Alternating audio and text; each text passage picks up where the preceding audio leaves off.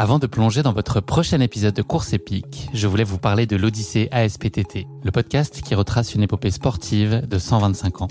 Le mouvement ASPTT propose une multitude d'activités sportives pour tout niveau, du débutant au confirmé, dans toute la France. J'ai particulièrement aimé dans ce podcast l'alternance entre les anecdotes historiques sur de nombreuses disciplines sportives et les témoignages en immersion des adhérents de l'association. C'est à la fois rythmé, vivant et instructif. Avec ce podcast, vous allez vous plonger dans l'odyssée de cette association, véritable pionnière dans la démocratisation du sport en France. Et puis les quatre épisodes de l'odyssée ASPTT mettent en lumière ce qu'il y a de plus essentiel dans le sport selon moi. Les notions d'égalité, de solidarité, d'inclusion et d'accessibilité. Et dont la course à pied est d'ailleurs une très belle expression, vous êtes bien placé pour le savoir.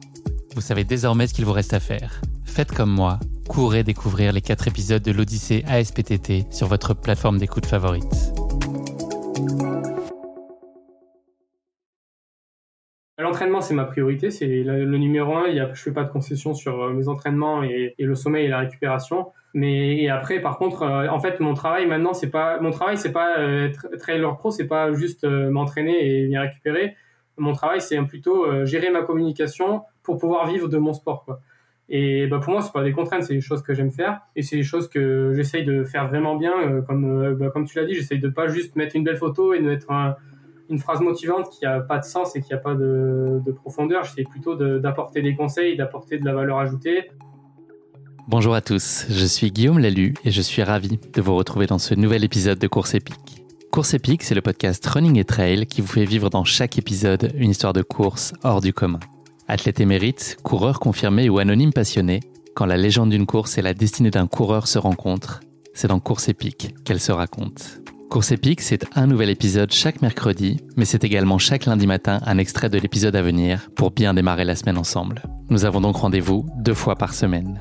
Et si vous souhaitez suivre notre actualité au jour le jour ou découvrir les coulisses du podcast, je vous donne rendez-vous sur notre compte Instagram courseepique.podcast. J'ai le plaisir de recevoir dans ce nouvel épisode Mathieu Delpeuch. Course d'orientation, raid multisport, VTT, escalade, handball, Mathieu a toujours été un grand adepte de sport. Il s'est également fait remarquer très jeune avec des performances en trail significatives dans les catégories espoir. Le trail, Mathieu a récemment pris la décision de le placer au cœur de son projet professionnel et de s'y consacrer à plein temps alors qu'une carrière d'ingénieur lui tendait les bras. Animé par sa passion viscérale pour ce sport, fort de ses ambitions et mobilisé par les bénéfices que cette pratique apporte au monde, Mathieu est un athlète pleinement engagé. Il va également évoquer avec nous dans cet épisode la façon dont il a géré les blessures auxquelles il a été confronté en 2022 et qui l'ont tenu loin des sentiers. Une période forcément source de nombreux apprentissages pour lui. Enfin, Mathieu va revenir sur sa récente course épique, la Snowdonia by UTMB au Pays de Galles. Une course hautement symbolique pour lui, sur laquelle il a posé les premières briques du chemin qu'il a décidé d'emprunter avec courage et ambition pour son avenir. Mais je ne vous en dis pas plus. Mathieu va vous raconter tout ça bien mieux que moi. Bienvenue dans notre nouvel épisode de Course épique, trempe de lancement. Salut Mathieu, je suis ravi de te recevoir dans ce nouvel épisode de Course épique. Comment ça va? Salut Guillaume, bah, c'est aussi un plaisir euh, d'être là, merci de me recevoir. Ça va super bien, même si habituellement c'est l'heure de ma sieste, je vais faire un petit effort aujourd'hui. C'est sympa, essayer de pas t'endormir pendant l'épisode, ça, me fera plaisir, je, je suis un peu susceptible. non mais du coup j'ai bu un petit café, donc euh, tout va bien se passer. Mathieu, on enregistre cet épisode le 23 mai, qui n'est autre que la date de la journée mondiale internationale de bah, mondiale et internationale, ça fait une redite, mais mondiale de la tortue, qui est à l'initiative de l'organisation à but non lucratif euh, American Tortoise Rescue. Au regard de ton rythme sur les sentiers, j'ai l'impression que je me suis un peu trompé de jour pour enregistrer cet épisode avec toi. Eh ben non, pas forcément, parce que la tortue c'est celle qui sait partir doucement et rattraper le livre, donc euh, c'est un peu la plupart des courses que j'ai réussi, c'est un peu ce schéma que, j'avais adopté, donc euh, je pense que ça me correspond pas si mal au final. Bon, on valide finalement. Mathieu, on va commencer par notre question d'ouverture du podcast. Est-ce que tu pourrais te présenter en quelques mots à nos auditeurs? Je te mets une petite contrainte. Tu ne peux pas parler de sport ni de course à pied. Qu'est-ce que tu peux nous raconter euh, de toi qui ne touche pas directement à, ces deux sphères? Eh ben moi, je suis un garçon qui a grandi dans le Cantal euh, avec un grand frère. Euh, je pense qu'il m'a beaucoup influencé dans beaucoup de domaines. Et donc j'ai grandi dans la ville de Saint-Flour et c'est une petite ville. Et moi, je suis la dernière maison avant le, le chemin. Donc après, c'est les champs et les forêts. Et donc avec les copains, ben, on allait toujours euh, toujours jouer dehors. J'ai vraiment grandi dehors, à construire des cabanes, à construire euh, des barrages sur les ruisseaux. Et je pense que ça, c'est quand même quelque chose qui m'a qui m'a beaucoup construit. Donc voilà pour euh, ouais pour mon enfance, vraiment dans le Cantal, tourner tourner nature. Et ensuite, euh, sans parler de sport. Euh, des études, des passions autres que le sport ben, Ça a toujours été, été lié, mais euh, donc maintenant j'ai un diplôme d'ingénieur que j'ai fait à l'INSA Lyon sur, avec une spécialité génie énergétique et environnement. Ça, c'est quelque chose qui. C'est un sujet qui me parle beaucoup et qui, qui m'intéresse énormément, l'environnement et ben, l'influence de l'homme là-dessus. Et ensuite, bah, mes passions, c'est quand même très lié, très lié au sport. Hein. C'est quand même un pilier dans, dans ma vie. Donc, euh, si je devais parler d'autre chose. Euh, c'est déjà pas mal. Ton âge, je pense pas que tu l'aies dit, Mathieu. Non, bah, désormais, j'ai 26 ans. Ok. Ça va? Bah, Ça va bien. Beaucoup de, beaucoup de gens euh, m'en donnent, donnent moins, mais moi, je pense que, que c'est un avantage.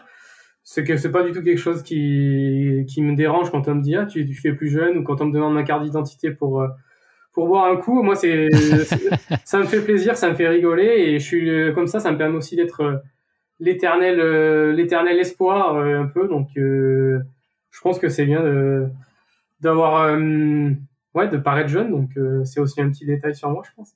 De t'être fait refouler l'autre jour à l'entrée du cinéma en allant voir Mario Bros le film, ça t'a pas vexé? Oui, c'est interdit au moins de 16 ans parce que je crois qu'il y a Donkey Kong, au moment il lâche une, il lâche une, il lâche une carapace et c'est assez violent, mais on souhaite ça à personne de moins de 16 ans. je, suis allé voir la Reine des Neiges.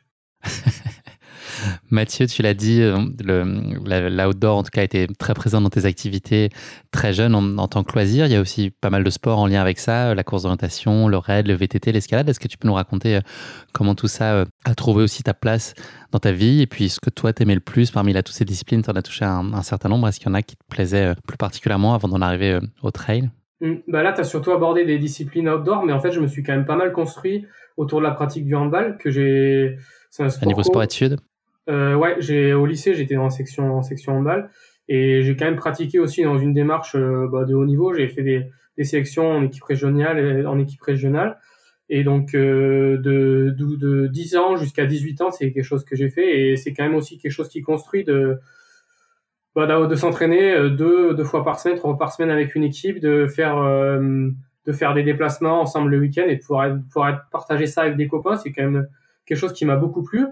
Et petit à petit, ma pratique s'est quand même orientée aussi euh, vers les sports outdoor en parallèle à partir de 14-15 ans où j'ai vraiment commencé à, à aller, bah, dès que j'avais pas entraînement dehors, aller courir dehors, aller faire du VTT, aller faire petit à petit de l'escalade aussi. Et bah, le sport qui permettait de rassembler tout ça. Et moi, j'étais pas, j'étais vraiment, j'étais excellent nulle part, mais j'aimais un peu tout faire. Et j'étais quand même assez polyvalent. Et le sport qui permettait de, bah, de rassembler ces, ces sports-là et la qualité de la polyvalence, c'est le raid multisport. C'est vraiment un des sports que j'ai, que j'ai préféré pendant, pendant mon adolescence et jusqu'à, ouais, jusqu'à 21, 20, 21 ans, j'ai, j'ai continué le, le raid multisport parce que c'est des qualités bah, d'orientation, de vraiment, vraiment la polyvalence et l'outdoor euh, à son paroxysme. Donc c'est quelque chose qui, qui m'a beaucoup plu. C'est, s'il y a un sport que je vais faire et que ce serait pas euh, le trail, je pense que ça serait celui-là. Bah, en fait, ça serait celui-là parce que c'est tous les autres sports, mais. et le hand, tu l'as, tu l'as mis de côté pour, euh, pour quelle raison? Bah, petit à petit, euh, je m'épanouissais, un petit peu moins là-dedans. Et aussi, bah, tous mes copains, ils ont beaucoup grandi et moi, je suis resté relativement fin et pas hyper grand. Donc, c'est quand même un sport de contact, même si on s'en rend moins compte par rapport au rugby par rapport à d'autres sports, c'est quand même un sport où le physique il est, déterminant et je, euh, prendre des béquilles tous les week-ends et ne, ne, plus arriver à pousser la balle aussi fort que tous ses copains, euh, ça fait que bah même si techniquement j'étais pas mauvais, ben j'avais quand même euh, j'avais je commençais à avoir des lacunes sur ces sujets-là et surtout bah, je m'épanouissais de plus en plus à être dehors et à faire d'autres sports qui me réussissaient peut-être aussi un petit peu plus. Et donc euh, petit à petit, bah, je me suis désintéressé. Et puis quand je suis parti faire les études, et ben ça, je l'ai arrêté pour aussi me focaliser sur euh, bah, sur euh, la course à pied parce que hum, bah, en fait l'année de ma terminale, et ben j'ai fait un podium au championnat de France de course en montagne et ça m'a un peu ouvert des portes. Et du coup, j'ai voulu pousser là-dedans. Je suis entré dans un team. Et donc après, c'est une démarche bah, de haut niveau. On peut plus tout faire en même temps. Donc c'est pour ça que j'ai délaissé le, handball. C'était un choix justement, cette approche euh, compétitive ou c'est par la force des choses? Tu t'es pris au jeu de la course à pied, tu as vu que les résultats ont commencé à suivre et tu t'es dit ok, ça vaut le coup de creuser, d'appuyer un peu plus sur la performance? Ouais, c'est quelque chose qui s'est fait plutôt petit à petit. Euh, au début, j'ai commencé à courir parce que pour aller acheter le pain avec mon père euh, le dimanche. Et puis après, mon père il faisait quelques petites courses locales, donc je me suis dit, il m'a dit ah bah tu peux tu peux venir faire la course. Donc moi j'avais peut-être 13 ans, donc j'étais j'avais pas l'âge pour faire les distances, donc on faisait un faux certificat médical pour que je puisse faire les courses. Bravo, monsieur Delpech. surtout ne, ne, pas reproduire. Hein. respecter bien, respecter bien les distances, mais moi je pensais que j'étais capable de le faire et je voyais pas, je voyais pas le problème. Donc euh, j'ai fait des petites courses comme ça et puis mm, on fait premier de sa catégorie. Ensuite on commence à faire des bonnes places sur euh, sur les classements de scratch et donc on se prend, ouais, on se prend au jeu de vouloir aller faire une compétition où il y a un peu plus de niveau et ça augmente petit à petit. Et puis après j'ai rencontré un entraîneur, Fabien Demure, sur une course euh, sur une course du coin. Il m'a dit ah ben il faudrait que tu fasses de l'athlé. Donc après j'ai refait de l'athlé. Mais ouais, c'est ça, en fait, pour, ouais, pour répondre à la question, c'est quelque chose qui est venu petit à petit, et à chaque fois, on se dit, ah, ben, je pourrais peut-être faire un peu mieux si je m'entraîne un peu plus, etc. Puis on se prend au jeu de, de la démarche de haut niveau et d'essayer d'aller faire de la performance. Est-ce que par ailleurs, tu avais quand même cette notion-là de, plaisir de ce sport pour ce qu'il était, c'est-à-dire d'aller partir euh, un dimanche matin, euh, chausser tes baskets, même si tu étais euh, jeune à l'époque, mais en tout cas de pouvoir profiter de l'instant en, étant euh, un peu détaché de cette idée de, performance ou de réussite? Est-ce que tu avais aussi ce plaisir très pur, j'ai envie de dire, par rapport à, à ce qu'est la course à pied? Bah, Bien sûr, hein, parce que si j'ai commencé, c'est parce que bah, j'aimais bien ça aussi et je me faisais plaisir à m'entraîner. Et après, c'est c'est pas des choses qui sont euh, forcément contradictoires de vouloir faire de la performance et de prendre du plaisir. Et moi, bah, je continue à prendre du plaisir et c'est vraiment ça qui a été mon moteur au début parce que j'avais pas forcément euh, la volonté de, de, faire des courses et de faire la performance, mais juste euh, j'aimais bien ça. Et puis j'aimais bien faire des courses, mais sans aussi le sans l'aspect résultat. C'était juste un moyen de se dépasser, d'aller aussi découvrir des nouveaux chemins partager bah, les déplacements avec des copains et trucs comme ça. Donc c'était un peu un mélange de tout ça. Et quand on a du plaisir, on performe forcément mieux, c'est sûr. Bah, ça c'est clair. Est-ce que cette approche-là euh, de la performance, est-ce que tu l'as liée à, une exigence que tu avais par rapport à toi-même? Est-ce que tu portais euh, ton regard euh, sur, sur les autres et c'était finalement dans un rapport à l'autre ou c'est vraiment juste pour toi que tu cherchais un peu cette excellence à ton niveau, essayer de te pousser dans tes retranchements, mais pour toi? Ouais, c'est un peu difficile à dire, mais je pense que forcément c'est un mélange des deux, mais moi, moi c'est avant tout pour pour moi et pour me dépasser que, que je fais les choses plus que pour euh, me mesurer et me battre les autres. Et si je suis allé aussi faire les championnats de France, euh, bah, c'était pour euh, pour savoir moi où j'en étais par rapport aux autres et pas pour battre tout le monde. C'était juste pour ouais, c'était vraiment plus des motivations personnelles. Tu as signé des perfs qui ont été euh, remarquées en, espoir. Euh, il y en a une qui a ensuite, un peu plus tardivement, fait particulièrement date, qui était le marathon du Mont Blanc 2021, euh, sur lequel tu as signé une brillante deuxième place. Est-ce qu'il y a eu un avant et un après pour toi sur cette course? Tu étais déjà exposé, tu avais déjà des résultats qui commençaient à être observés, mais le marathon du Mont Blanc, c'est c'est peut-être un niveau d'exposition supérieur. Est-ce que ça a changé des choses pour toi dans ta perception de ce que tu faisais, de tes capacités? Et puis, est-ce que tu senti aussi que le regard de ton environnement, de l'écosystème du trail running et peut-être même d'un plus large public a, a changé? Est-ce qu'il y a eu un avant et un après cette course? Pour préciser pour euh, les auditeurs, euh, c'était le, 90 du Mont Blanc sur le sur le sur l'événement du marathon du Mont Blanc, c'était le 90 km. Et oui, je pense que clairement il y a eu un avant et un après, pas forcément dans la démarche, mais un peu dans l'exposition et dans enfin dans la démarche par rapport à l'entraînement, il n'y a pas eu de, changement puisque j'étais toujours autant motivé, etc. Mais un peu plus dans la démarche de se, de se dire ah je peux peut-être vraiment faire quelque chose. Je peux peut-être vraiment essayer d'un peu de professionnaliser ça. Le déclic, il a vraiment été euh, ouais sur cette course. Mais par contre, euh, moi, depuis 2015, j'ai quand même une démarche de haut niveau dans le trail et j'ai essayé de faire des performances. Donc, ça fait déjà euh, six ans que bah, je faisais que je faisais beaucoup de courses et que j'avais quand même déjà fait quelques résultats. Donc, peut-être que ouais, ça m'a fait découvrir à, un plus grand nombre. Mais après, tous les experts et tous les gens qui sont vraiment passionnés, ils me connaissaient déjà relativement. Mais c'est vrai qu'il y a beaucoup de gens qui m'ont découvert, ils me, disent ah ben, je t'ai découvert en 98 du Mont Blanc, etc. Donc clairement ça, ça a marqué une étape euh, dans ma carrière et jusqu'à aujourd'hui ben, c'est encore ma course référence. Hein. C'est encore la course où j'ai fait, je pense, la meilleure performance, où j'ai eu les meilleures sensations. Et c'est ouais, c'est à partir de ce moment-là où je me suis dit euh, l'ingénierie c'est bien, mais le trail c'est encore plus cool quoi. Donc euh, pourquoi pas essayer de se donner les moyens et de continuer là-dedans pour essayer d'aller chercher encore encore mieux. Ce format de 90, c'était aussi un format qui était un peu plus long qu'habituellement. En tout cas, il y avait aussi cette, euh, peut-être toi, cette découverte aussi, te, te prouver que tu étais en capacité de rivaliser euh, avec les meilleurs et être au top niveau sur cette distance qui était peut-être celle que tu, sur laquelle tu t'étais moins euh, livré jusqu'à maintenant. C'était intéressant pour ça aussi. Ouais, clairement, parce que moi, j'ai toujours été attiré ben, par l'UTMB, par le 100 miles, par les ultras, mais j'ai vraiment pas gagné les étapes parce que aussi, ben, ça, ça m'attirait, mais aussi la performance sur le format marathon m'attirait aussi faire du, skyrunning, des formats de 3 heures, ensuite des golden peut-être avec des formats un peu plus longs.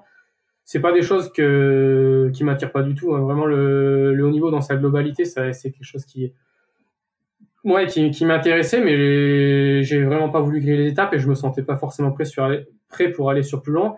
Et en fait, de 2015 à bah, 2021, chaque année, je faisais une course un petit peu plus longue pour voir ce que ça pouvait donner. Et le fait que ce soit une découverte, eh ben tu pars avec un peu d'appréhension, tu pars aussi moins vite, et, et, toujours ça se passe bien parce que tu pars toujours en, ayant du recul, en disant euh, ou c'est plus long que j'ai jamais fait, faut que je parte tranquille. Et à chaque fois ça se passe bien, à chaque fois euh, les, les courses les plus longues que je faisais, c'est celles que je réussissais le mieux. Et donc je me disais ah bah je peux peut-être essayer de faire un peu plus long, je peux peut-être essayer de faire un peu plus long. Et ce 90 du Mont Blanc, bah, ça a été quand même un gros gap parce que je pense que jusque-là, la course la plus longue que j'avais fait, ça devait être 5-6 euh, heures et là, c'est 11 heures de course. Donc, euh, c'est quand même vraiment un cran dessus. J'avais fait, j'avais déjà fait des sorties plus longues, mais jamais en compétition. Donc, je suis vraiment parti tranquille pour découvrir un peu ce que je pouvais faire sur ce format-là. Et au final, eh ben, à la mi-course, je me sentais encore super bien. Donc euh, là, j'ai décidé un peu de, de, bah, de démarrer pour voir un peu ce que ça pouvait donner. Et ouais, ça s'est, ça s'est bien passé. Donc ça, c'était aussi une grande satisfaction de confirmer cette, euh, ces sensations que j'avais, que j'avais de potentiel sur du long. Aussi, en fait, euh, sur le Rennes Multisport, c'est des épreuves assez longues, donc j'avais, je voyais que j'avais quand même une très bonne stabilité énergétique quand les heures passaient, que par rapport ben, à tous mes collègues, je faisais jamais d'hypo, que quand on finissait, ben, moi j'étais encore euh, ok, quoi, alors que tout le monde était fatigué, donc j'avais quand même, je savais au fond de moi que j'étais peut-être fait pour ces très longues distances, mais je l'avais pas encore confirmé à pied, donc c'était vraiment cool de confirmer ça. C'est quoi les déterminants pour toi pour euh, organiser ton agenda sur une année, ton, planning de course Tu définis euh, en deux gros objectifs clés, puis ensuite tu construis des étapes intermédiaires, des courses qui vont te mener euh, jusqu'à ces rendez-vous. Comment est-ce que tu, tu organises Et puis est-ce que tu t'autorises des choix de cœur parfois qui sont pas forcément pleinement cohérents avec ta programmation et ce qui devrait être fait, mais plutôt t'écouter parce que c'est une destination qui t'est chère, un endroit que t'aimes bien, des gens que tu as envie d'aller retrouver? Comment est-ce que tu organises tout ça entre le, le cœur et la raison? Ouais, moi je suis je me laisse pas trop euh, je me laisse pas trop embarquer par euh, mes envies mes sensations. Je pense que je suis quelqu'un quand même d'assez très mesuré très calculateur et qui fait pas qui essaye ouais qui essaye de vraiment euh, contrôler etc donc je suis plutôt du genre à, ouais. Maintenant comment je fonctionne c'est ouais c'est deux trois gros objectifs dans la saison et après on construit autour pour arriver en forme à ces moments là et ça n'empêche pas de faire d'autres courses mais il y a vraiment des objectifs j'essaye d'en faire de moins en moins surtout, je pense que quand on découvre un peu le sport, on a envie de, bah, de faire toutes les courses. Il y a tellement de courses qui sont magnifiques, etc. Et au début, pour se construire, je pense que c'est bien aussi pour prendre de l'expérience de faire beaucoup de courses. Moi, ça fait maintenant dix ans que, bah, que je fais du haut niveau, donc euh, je sais comment ça fonctionne, les gros rendez-vous. Je, pense que j'ai un peu moins aussi de besoin de, de faire des courses, mais j'aime bien prendre des longues périodes d'entraînement aussi, donc c'est pour ça que je fais que je fais moins de courses maintenant. Et ouais, c'est comme ça que je fonctionne. On va euh, ouvrir un chapitre plus pro de ton parcours, euh, encore que là on va le comprendre, le trail running est, un sujet majeur de ta carrière et de ce à quoi tu te destines. Euh, tu nous l'as dit, tu as mené des études en génie énergétique en environnement, pour lesquelles tu as été tout récemment diplômé, Champagne.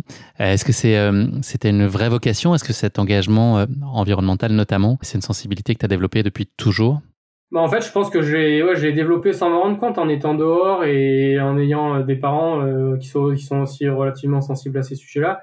J'avais pas forcément conscience de d'être sensible à mon environnement, d'être sensible à à ce qui se passait euh, au niveau à un niveau plus global et sur sur l'humanité, etc. Mais en fait, en grandissant dehors et en bah, avec l'émerveillement de de voir ce qu'il y a autour de moi, je pense que ça s'est construit comme ça. Et après Ouais, quand je suis entré en école, en fait, je suis entré en école d'ingénieur, j'ai eu la chance de bénéficier d'aménagement avec, euh, en ayant fait des sélections en équipe de France de course en montagne, en étant sur liste ministérielle, donc j'ai pu faire mon école avec un, parcours aménagé. Et après les, trois ans de prépa qui sont normalement en deux ans, c'est là où j'ai choisi mon département. Et ouais, je, j'avais pas l'impression que c'était une vocation, mais de tous les départements, c'est celui où je pensais que je, que je pourrais avoir le plus d'impact et travailler dans un domaine qui, qui m'intéressait le plus. Maintenant, c'est euh, ma passion pour le trail est tellement forte que si j'avais à refaire le choix, c'est je sais pas si je ferais, même si ça m'a super intéressé et c'est quelque chose qui me passionne toujours, peut-être que je ferais peut-être un département où il y aurait plus possibilité de d'avoir un lien pour travailler plus dans l'outdoor et plus euh, dans ouais avec avec un lien avec le trail. Mais ouais, je je regrette pas pour autant que je regrette ce choix. Hein. je suis vraiment content d'avoir fait ça et ça m'a permis de bah, de développer euh, beaucoup de connaissances sur ce sujet qui qui m'intéresse beaucoup. Tu as annoncé euh, récemment un choix professionnel qui est très tranché, à savoir te consacrer euh, entièrement à ta carrière de trailer et de mettre de côté donc euh, cette potentielle carrière d'ingénieur, en tout cas temporairement, qui était prête à tendre les bras. Est-ce que ça a été une évidence? Est-ce que ça a été une longue réflexion, un long cheminement et il y a eu des phases de doute au moment de faire le grand saut et de te dire que c'était la bonne décision pour toi? Non, moi c'est venu quand même relativement comme une évidence parce que ce qui me fait vibrer au quotidien, c'est vraiment, bah, c'est vraiment le trail, c'est vraiment ma, grande passion. Donc ouais, forcément, il y avait des choses un peu qui me tiraient en arrière, mais moi, j'ai, jamais, douté en fait que c'est ça que j'avais envie de faire et que que c'était pas possible de le faire. J'ai toujours cru que c'était possible et que je trouverais un moyen. Et donc, euh, j'ai toujours cru sur les derniers mois où j'ai pris la décision. J'ai pas, pas douté parce que c'est vraiment ça que j'ai envie de faire. J'ai vraiment envie d'essayer d'aller chercher mon potentiel maximum. Il y a une notion de temporalité aussi que j'ai pu lire qui est de se dire c'est maintenant ou jamais quoi. ouais, c'est exactement ça. Maintenant, je viens d'avoir mon diplôme, donc c'est déjà une, petite sécurité, c'est déjà un aboutissement. J'ai pas de, j'ai pas de famille, j'ai pas de contraintes. Euh, normalement, entre 25 et 35 ans, bah, c'est les années où potentiellement tu peux faire les meilleurs résultats sportifs. Donc si je le fais pas maintenant, euh, je le fais jamais. Donc euh, c'est pour ça que je me lance et j'ai pas envie de vivre avec des regrets en me disant oh t'as jamais tenté, t'aurais pu peut-être essayer de faire une carrière dans le sport je préfère ouais, me lancer à fond et puis voir où ça va me mener. C'est une décision que tu prends pour toi dans ta trajectoire individuelle, mais qui a aussi, euh, de ce que j'ai pu lire, une, vocation à essayer de se dire que si euh, le trail prend une place grandissante dans le monde dans lequel on vit, finalement, ce monde il sera probablement un peu meilleur. Il y a aussi ce, rôle-là d'évangéliser pour euh, cette discipline. Ouais, je pense que le trail il transmet des, des valeurs qui sont, qui sont vraiment positives et qui, dont tout le monde, bah, il y a, y a un peu de tout, mais il y a quand même des choses, bah, la proximité avec la nature, etc et la sensibilité aux choses simples aussi, à être, bah, à être en montagne, euh, ne pas avoir besoin de, même si maintenant il y a beaucoup, il y a de plus en plus de matériel et de la, la gadgetisation, etc. Mais être en montagne simplement, faire une belle sortie avec des copains, c'est ça les vrais plaisirs. Et ça, c'est des valeurs que si on pouvait les transmettre plus euh, à la société de façon générale, et ben c'est, je pense que ça peut avoir que du positif. Et donc c'est aussi pour ça que j'essaie un peu de, de pas faire les choses dans mon coin, mais de de développer et de faire partager ces valeurs qui me sont chères euh, au plus grand nombre. Tu nous l'as dit et je pense qu'on peut le, deviner entre les lignes. Tu as une approche euh, très structurée, presque scientifique de ton parcours au sens large. Est-ce que dans cette logique-là et dans l'orientation que tu, as décidé de prendre, est-ce que tu t'es fixé des points d'étape, un horizon et tu t'es dit, OK, euh, très clairement, il faut qu'en 2025, je sois arrivé là. Si j'y suis pas, il faut que j'ajuste telle ou telle chose. Enfin, en tout cas, ce sera peut-être pas ce qu'il faut ajuster, mais en tout cas, te dire que considérer une autre option. Enfin, est-ce que tu as des différents points d'étape que tu t'es fixé ou est-ce que tu n'en es pas à ce stade-là? Non, je suis, assez, structuré dans ma pratique, c'est vrai, et très cartésien dans ma façon de réfléchir. Mais par contre, euh, me projeter sur des, sur des temps longs, c'est pas quelque chose euh, où je suis très fort là-dessus. Euh, on avait un peu travaillé là-dessus, à définir des grands objectifs en prépa mentale avec, avec Anne Fourier, avec qui j'ai beaucoup travaillé. Mais par contre, ouais, dans ma carrière, j'ai pas forcément des, vraiment des gros points d'ancrage que je vise. Après, je me dis quand même que en 2025 au plus tard, je serai sur le TMB c'est des choses que j'ai définies, mais après, j'ai pas forcément défini des, résultats concrets en me disant, euh, faut que j'ai fait ça, bah, sinon j'arrête, euh, ou si j'ai fait ça, mais pas ça, bah, je ferai ci. Je fais, je me projette pas sur, euh, sur du, long terme, quoi. Même si j'ai des objectifs de carrière, l'UTMB, c'est vraiment ce qui m'attire à long terme. Je n'ai pas forcément défini des étapes hyper structurées. Ce choix de carrière-là, il signifie plus de temps pour s'entraîner ou surtout du temps pour mieux s'entraîner et puis aussi euh, développer entre autres choses bah, ta marque athlète, continuer de la construire notamment sur, euh, sur les réseaux sociaux sur lesquels tu es très actif et sur lesquels tu, tu publies du contenu euh, à vraiment grande valeur ajoutée. Je trouve, j'invite vraiment tout le monde à aller jeter un œil, notamment à tes vidéos sur YouTube où tu te, livres vraiment de façon pleine et entière avec beaucoup d'enseignements et avec ton expertise que tu partages très largement. Donc c'est hyper intéressant. Est-ce que tout ce temps-là, donc c'est l'idée, c'est pas forcément pour mettre des charges plus fortes sur la course, rester raisonnable là-dessus, mais aussi développer tout ce qu'il y a autour et qui va forger ta carrière? Bah, C'est exactement ça, tu as, tout dit et tu as très bien compris euh, comment je vois les choses. C'est bah, L'entraînement, c'est ma priorité, c'est le, numéro un. Il y a, je fais pas de concession sur euh, mes entraînements et, et le sommeil et la récupération. Mais et après, par contre, euh, en fait, mon travail maintenant, c'est pas mon travail, c'est pas être trailer pro, c'est pas juste m'entraîner et bien récupérer. Mon travail, c'est plutôt gérer ma communication pour pouvoir vivre de mon sport. Quoi. Et bah, pour moi, c'est pas des contraintes, c'est des choses que j'aime faire et c'est des choses que j'essaye de faire vraiment bien euh, comme euh, bah, comme tu l'as dit j'essaye de pas juste mettre une belle photo et de mettre une phrase motivante qui a pas de sens et qui a pas de, de profondeur j'essaie plutôt d'apporter des conseils d'apporter de la valeur ajoutée que les gens ils puissent euh, bah, que ce soit sur Instagram ou sur mes vidéos ils puissent ben, apprécier la vidéo en même temps en se disant ah j'ai passé un bon moment mais j'ai aussi j'ai aussi eu reçu des conseils. Je aussi, je vais essayer de changer ça. Ce type, s'il était, il était intéressant. Donc c'est un peu comme ça que que je que je réfléchis ma communication. Et c'est sûr que maintenant, en si on veut être athlète pro, euh, soit faut faire partie des tout meilleurs pour avoir des contrats, soit faut faire partie des très bons et avoir une communication qui soit qui soit bien faite. Donc c'est pour ça que, que moi aussi, bah ça je l'ai compris. Donc euh, maintenant je mets les choses en place pour que pour que ça puisse fonctionner. Justement, cette multiplicité des rôles euh, que tu évoques, tu, tu l'as là aussi euh, cité dans un de tes postes, mais tu as à la fois une casquette de community manager, de monteur, d'agent sportif, de logisticien, de coordinateur, avec tout l'écosystème qui gravite aussi autour de toi. Est-ce que tu t'accomplis dans ce qui est cette partie extra sportive, on va dire, même si c'est une composante essentielle du développement de ta carrière? C'est des choses sur lesquelles tu rechignes pas et tu les as pleinement intégrées comme constitutives de ta réussite? Bah exactement. Il y a des athlètes qui détestent faire ça. Et moi, je peux le comprendre aussi, mais moi, c'est pas du tout mon cas. En fait, euh, je m'épanouis en fait là-dedans à faire grandir ma marque et c'est quelque chose. Euh, pour moi, c'est aussi excitant de bah, de faire grandir le projet et tout le travail que je fais. Bah, je sais que que c'est pour moi, donc c'est pour ça que aussi euh, que j'aime que j'aime faire ça. Quoi. Mathieu, j'ai une dernière question pour toi. Dans notre introduction, c'est un sujet qui, est, qui peut être nébuleux euh, et qui a son importance dans la réalité de ton choix de carrière aujourd'hui. Tu l'as aussi évoqué dans une vidéo YouTube euh, que j'inviterai les, les, auditeurs à aller voir et que je mentionnerai dans la description de l'épisode, euh, sur le financement de ta pratique, parce que c'est beau de se dire qu'on se, on se jette à bras le corps dans ce projet de, de devenir trailer professionnel. Concrètement, est-ce que tu peux nous illustrer un peu la structure sans, sans, sans, donner les montants nécessairement, mais juste sur la répartition aujourd'hui de tes sources de revenus Où est-ce que tu vas chercher ça et chercher à les développer? En fait, euh, bah, en 2021, après euh, la saison où j'ai fait le 98 Mont Blanc, où ça s'est très bien passé, je commençais un peu à réfléchir, à me dire, euh, bah, il me reste deux années d'études, ça peut être cool un peu de, de commencer à bah, construire ce projet professionnel. Et donc, il y a Brooks, qui est maintenant mon équipementier, sponsor principal, une marque américaine bah, de chaussures et de textiles, qui m'a approché. Et donc, même moi, j'ai évoqué cette volonté de, bah, de me développer peut-être vers la professionnalisation et mon projet de d'aller vraiment essayer de chercher le très haut niveau bah, avec euh, Benjamin Sachenti, qui est le manager de, de Brooks. Et bah, Brooks sont aussi dans cette démarche-là maintenant d'essayer de pousser les athlètes vers la professionnalisation et les accompagner dans des projets. S'il y a des projets qui, a du sens, et ben, qui ont du sens de vraiment pousser là-dessus. Donc, il y a déjà Brooks qui s'est bien engagé là-dessus. Et maintenant, ça représente bah, deux tiers de, de, mes revenus, ce sponsor principal. Donc déjà, c'était c'était pas forcément suffisant pour se lancer à 100%, mais c'était déjà un grand pas vers euh, vers la possibilité de le faire. Et donc après, euh, même si 2022 a été hyper compliqué, euh, j'ai quand même réussi à démontrer que bah, la démarche était toujours là, que je faisais tout ce qu'il fallait pour essayer de de revenir et corriger ça. Et donc avec bah, d'autres sponsors, j'ai réussi à à les convaincre bah, aussi de me suivre dans le projet. Et donc, il y a eu un petit peu plus de financiers euh, dans les contrats. Donc, euh, ça, ça représente à peu près ouais, euh, un quart de, du reste de mes revenus. Et après, maintenant aussi, avec mon activité sur, sur les réseaux sociaux, bah, j'arrive un petit peu à monétiser ça.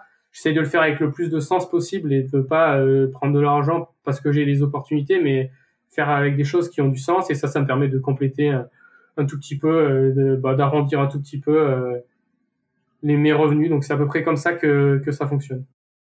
Merci beaucoup pour cet éclairage, Mathieu. On va passer maintenant à notre rubrique du questionnaire de Proust. J'ai trois questions euh, à te poser dans ce cadre-là. Euh, la première d'entre elles, ce que tu choisirais de faire si tu avais des ressources euh, illimitées?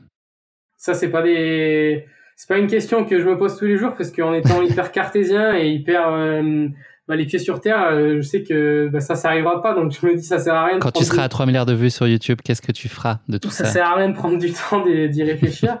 Mais Ton idéal, en tout cas, où est-ce que toi tu mettrais du sens pour de, pour de, l'engagement et investir des choses, euh, du temps, de l'argent? Hmm. En fait, bah, déjà du point de vue personnel, moi je suis quelqu'un euh, qui vit assez sobrement et donc euh, bah, pour revenir sur, le, sur les revenus, hein, là je gagne beaucoup moins que ce, pourrait, que ce que pourrait m'offrir une carrière d'ingénieur pour l'instant, mais en fait vu que que je vis simplement, j'ai pas des besoins illimités. Pour l'instant, ça suffit pour pour mener mon train de vie. Et moi, je suis très content avec ce que j'ai. Donc, j'aurais pas forcément besoin d'avoir des revenus illimités.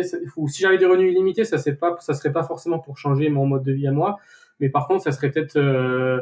investir dans des projets qui changent les choses. Ouais, c'est ça, dans des projets avec euh, vraiment à, visée pédagogique, parce que le nerf de la guerre, en fait, euh, dans tous les domaines, c'est que c'est la compréhension et c'est l'éducation. Et bah, notamment dans le, un peu dans le combat écologique et dans le, dans l'urgence climatique dans laquelle on est, bah, si les choses elles évoluent pas, c'est aussi parce qu'il y a une grande partie de des gens, je pense, qui qui n'ont pas conscience des ordres de grandeur, qui n'ont pas conscience des enjeux. Et donc, si, si c'était possible bah, d'investir dans des projets à visée pédagogique, sur, notamment sur ces sujets-là, je pense que ce serait quelque chose dans lesquels bah, ce seraient des projets que j'aimerais pousser. Deuxième question pour toi, un moment qui a changé ta vie pour toujours, tu nous en as peut-être déjà parlé précédemment hmm, bah, il y a des moments assez privés qui ont qui ont changé ma vie, bah, notamment bah là si je suis à Innsbruck, et eh ben c'est parce que en Erasmus j'ai rencontré j'ai rencontré une fille et du coup euh, désormais bah c'est c'est ma copine et donc euh, là elle vit à Innsbruck donc c'est pour ça que c'est aussi une, partie qui bah c'est aussi quelque chose qui a beaucoup influencé ma vie. Mais si je devais en choisir un je pense que ça serait les championnats de France de course en montagne euh, en 2015 où je suis allé un peu là-bas la fleur au fusil pour voir ce que je pouvais faire au niveau national parce que je faisais des courses régionales et, et je me disais ouais enfin je faisais des podiums sur les courses régionales des trucs comme ça mais sans vraiment savoir ce que je valais vraiment et il y a beaucoup de monde qui m'a dit ben va au championnat de France au moins tu sauras et tu pourras te confronter aux autres, d'autres jeunes de ton âge. Et je suis allé là-bas et je suis parti peut-être euh, dixième place et petit à petit, euh, c'était la course, c'était la montée du, du, du Revard. Et donc, et puis petit à petit, j'ai remonté les places jusqu'à arriver en quatrième position au Revard. Et ça, ça m'a ouvert les portes de l'équipe de France. Ça m'a ouvert aussi les portes eh ben, d'un team euh, sportif. Ça m'a vraiment mis un pied dans le haut niveau. Et même si j'avais, je pense que je sais pas ce qui s'est passé ce jour-là, je pense que j'ai eu beaucoup de chance parce qu'après, sur les championnats d'Europe et les championnats du monde, j'ai vraiment pris des déculottés et j'étais pas au niveau. Mais par contre, ça m'a quand même montré ce que c'était l'équipe de France, que c'était que c'était que le sport de haut niveau. Et je me suis dit, euh, ah ouais, c'est c'est ça que je veux faire et ouais, t'as as, peut-être plus de potentiel que ce que tu penses et donc euh, travail dur et c'est ce moment-là qui m'a vraiment ouvert les portes parce que aussi ça m'a permis d'être sur liste ministérielle, d'avoir des, des études aménagées par la suite. Donc euh, je pense que sans ce moment-là, bah, je serais pas forcément euh, là où je suis aujourd'hui avec cette démarche toujours bah, d'essayer d'aller vers le haut niveau. Tu nous l'as dit, tu viens t'installer à Innsbruck, donc euh, c'est pas forcément le projet, n'en parle surtout pas à ta copine, mais si tu devais partir sur une île déserte, euh, quelles sont les trois choses que tu emporterais euh, Je t'autorise à partir avec elle, si tu veux. C'est pas une chose. non, justement, non, mais en plus, justement, pour pas que ce soit comptabilisé dans les trois choses, tu, as, tu as le droit de partir avec elle. Je te fais pas partir seul, mais quelles sont les trois choses que toi tu emmènes? Hmm, Bah, je vais pas te faire des, des réponses très métaphoriques parce que ça serait ça serait pas forcément euh, représentatif de ce que je serais vraiment. Je pense que moi, en tant que bon cartésien, si j'allais sur une île déserte, euh, j'emmènerais euh, une machette, quelque chose pour transporter de l'eau, et puis et puis des, des fusées de, détresse quoi, pour appeler les secours. Mais ce serait vraiment des choses pour organiser ma, survie. Et puis après, ça dépend si le but c'est vraiment de, de s'installer là-bas ou d'essayer de, de revenir à la civilisation. Mais j'emmènerais plutôt des choses utiles et concrètes plutôt que des livres ou des choses euh, ou des photos, euh, des choses qui n'ont pas forcément de sens en fait pour euh, survivre sur une île. Et tu te construirais toi-même tes petites chaussures pour courir? Ouais, je pense que c'est pas la, la, priorité pour la survie. je pense que c'est quand même, c'est vrai que c'est intéressant, mais c'est pas forcément la priorité. J'entends. Merci beaucoup Mathieu. On va parler maintenant de ta course épique, la Snowdonia by UTMB, à laquelle tu as pris part tout récemment. Je vais en planter le décor euh, très brièvement euh, préalablement. Donc, elle a été créée en 2017. Euh, elle a lieu chaque année sur trois jours au Pays de Galles à proximité du village de Capel-Curig. Cet événement, il a rejoint le UTMB World Series en 2022. Il y a quatre courses qui sont euh, au programme pendant ces trois jours. Ils sont tous globalement euh, sauvages, montagneux et techniques et ils font de ces courses des expériences qui sont euh, plutôt exigeantes. L'épreuve la plus longue, l'UTS 100 miles, affiche 168 km de distance classiquement pour 9500 mètres de D+. Cette course propose un grand tour des montagnes du parc national de Snowdonia en parcourant la plupart des sommets et sentiers remarquables de la région du Nord. La deuxième course, l'UTS 100 km, compte 103 km et 6400 mètres de D+, et promet là aussi de beaux morceaux de bravoure dans les zones montagneuses. L'UTS 50, qui est longue de 55 km pour 3300 mètres de D+, suit la trace de ses aînés. C'est cette course que toi, tu vas partager euh, aujourd'hui plus particulièrement euh, avec nous, Mathieu. Son parcours emprunte plusieurs sentiers de montagne techniques autour du massif de Snowdown. Enfin, la plus petite des courses proposées est la Heriri 25 km qui compte, elle, un dénivelé de 1300 mètres de D+. Sur cette édition 2023, vous étiez 2850 coureurs de 64 nationalités différentes, venus courir dans des conditions qui étaient quasi caniculaires, on peut le dire, pour, euh, pour l'Angleterre, en tout cas pour le, Royaume-Uni. Clairement, pour, euh, je pense que pour le Pays de Galles, ça fait des années qu'ils n'avaient pas eu ces températures-là. spécialement pour toi. Et donc sur ta course, vous étiez 1382 inscrits et toi Mathieu, euh, dont voilà, le départ a été donné, je l'ai dit, euh, le 13 mai dernier. Mathieu, euh, je ne sais pas à quel point tu connais le podcast, mais c'est un moment qui fâche habituellement, c'est le, moment de la question qui pique de course épique. Donc voilà, une petite, petite digression, un petit pas de côté pour aller t'interroger sur voilà, des, choses de culture G un peu déconnantes. Ça va être un vrai faux pour toi aujourd'hui. Voilà. J'imagine que tu es un expert du sujet, mais on va traiter aujourd'hui du Pays de Galles. voilà, qui est la terre d'accueil de cette Snowdonia par UTMB. Donc j'ai trois affirmations pour toi. La réponse sera vrai ou faux, à toi de me dire. Première de ces questions, le pays de Galles est le seul pays au monde à avoir un dragon sur son drapeau. Alors je sais qu'il y a un dragon. Et ensuite, est-ce que c'est le seul euh, Je vais devoir répondre par euh, un oui. Mathieu, c'est malheureusement faux. J'avoue que c'est un, un, piège. C'est pas hyper évident. C'est c'est pas les deux pays les plus grands qui, ont, qui exposent aussi un, dragon sur leur drapeau, c'est le Bhoutan et c'est Malte qui ont aussi euh, un drapeau, euh, enfin un dragon pardon sur le drapeau et donc cette, le drapeau il trouve son, son origine euh, dans une histoire du 5e siècle lorsqu'un dragon rouge qui représentait le peuple celtique a combattu et vaincu un dragon blanc qui représentait les Saxons et donc voilà ce drapeau a été officiellement reconnu par le gouvernement britannique en 1959. Ça tu le savais par contre j'en suis certain. Oui. Mathieu tu vas te refaire, j'ai une confiance absolue en toi. Deuxième question de ce vrai folie. Il y a trois fois plus de moutons que d'habitants au Pays de Galles. Je pense que c'est vrai ça. C'est absolument vrai. 3,1 millions d'habitants pour 10 millions de moutons. Tu vois, il y en a presque, même plus que trois fois plus. Dernière question. Euh, les lettres J, K, Q, V et Z ne figurent pas dans l'alphabet gallois et ce n'est pas le célèbre trailer Ilian Hornet qui dira le contraire. Euh, je pense que c'est faux. Ah non, c'est vrai.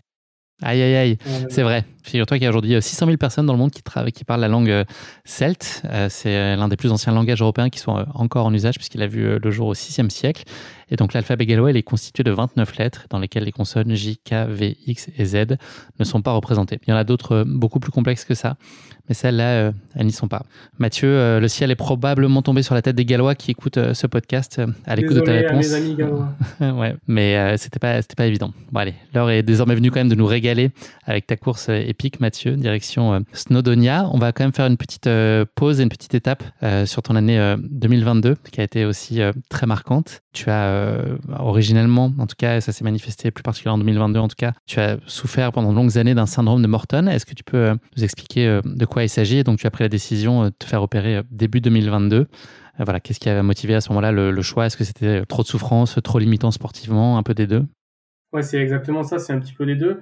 Ça faisait des années que bah, j'avais des douleurs sur syndrome de Morton et en fait ce que c'est, c'est un nerf qui est trop gros entre deux métatarses au niveau du pied, donc il y a un petit conduit normalement pour le nerf et si ce nerf il s'épaissit, et ben avec les contraintes mécaniques, ça peut déclencher bah, des irritations et des décharges. Après, ça peut faire des sensations de brûlure, et notamment ben, sur les courses longues, et ben ça me déclenchait des, ouais, des vraiment des, des brûlures et des douleurs, euh, des décharges électriques dans le pied. Et donc euh, c'était beaucoup beaucoup de contraintes au quotidien. Je pouvais pas marcher des chaussées plus de 50 mètres sans avoir mal aux pieds. Je, je pouvais plus mettre les pieds dans des chaussures qui étaient fines ou que ce soit au niveau de la largeur ou au niveau de l'épaisseur, sinon ça déclenchait des décharges. Et sur les, bah, ultras que j'ai fait en 2021, que ce soit le 90 du Mont Blanc ou ensuite l'Ultra Pyrénéo que j'ai fait, là, sur les fins de course, ces douleurs étaient vraiment trop atroces.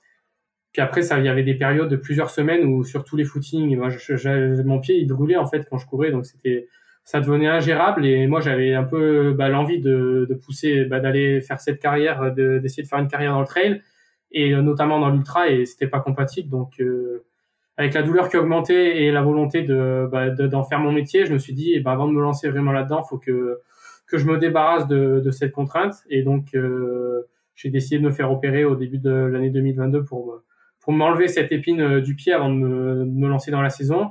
Sauf que après, euh, la récupération s'est pas passée comme prévu et ça a pris ça a pris un peu bah, toute l'année 2022 pour revenir sans douleur. Quoi. Parce que tu as su, la théorie c'était euh, deux mois sans entraînement, mais euh, quelques semaines après l'opération, cette semaine, tu as commencé à ressentir des douleurs et, euh, le verdict est tombé, c'était une fracture de fatigue. Tu es reparti pour un peu de, repos forcé. Mm. C'est ça le, principe. Et est-ce que, est-ce que cette, cet intitulé la fracture de fatigue, c'est réellement lié à une surcharge, à des efforts trop soutenus, ou est-ce que c'est une appellation qui n'est pas directement corrélée au niveau de pratique et au niveau de la charge? C'est un peu dur à répondre, mais ouais, pour revenir un peu sur les détails de ce qui s'est passé en 2022. Donc euh, on m'a enlevé ce, nerf, on m'a enlevé le névrome, donc la boule de nerf qui était trop grosse, c'est une résection, donc c'est on coupe la boule avant et après, on la retire du pied, et ensuite bah, il faut prendre le temps de la cicatrisation euh, bah, de tous les tissus dans le pied. Sauf que le petit Mathieu qui avait mal au pied pendant des années, qui d'un seul coup n'a plus mal au pied, eh ben, c'est la fête, euh, on peut retourner courir en montagne et sans douleur. Il reprend la confiance. c'est trop bien. Et j'ai beau être ouais, j'ai beau aimer dire que j'aime bien contrôler, que j'essaye de faire les choses intelligemment. Je pense que là, j'ai manqué un petit peu de, de, recul et même si j'ai fait les choses progressivement, et eh ben, j'ai pas fait assez progressivement sur une durée assez longue et j'ai repris peut-être aussi un petit peu prématurément. En fait, je pense que ouais, la fracture de fatigue, je m'étais pas entraîné énormément avant par rapport à ce que j'avais déjà fait. Mais le fait d'avoir été immobilisé pendant deux trois semaines euh, sans poser, sans mettre de poids sur le pied, bah, il y a peut-être une petite déminéralisation osseuse, plus euh, la zone qui est peut-être encore un petit peu inflammatoire. Et donc, euh, je sais pas, je sais pas, ça fait un, ça fait un mix qui a fait que bah, sur une séance un soir, euh, en deux trois heures, mon pied qui a doublé de volume, le lendemain, je pouvais plus le poser par terre. Et donc, bah, il y a eu une petite fracture de fatigue sur un os adjacent, mais vraiment juste à côté de la zone opérée. Donc euh, ensuite, euh, la suite de ça, bah, c'est six semaines de, repos forcé. Ça, je l'ai fait. Et au moment de la reprise, euh, j'ai été hyper hyper progressif, sauf que j'avais toujours des douleurs qui traînaient. Et en fait, il y avait de la fibrose qui s'est mise dans l'espace opératoire. Et ça, c'est des tissus nécrosés. En fait, j'ai mon pied qui s'est épaissi et dans l'endroit où ils avaient fait enlever le nerf, et ben ça a mal, ça avait mal cicatrisé à côté de la fracture de fatigue.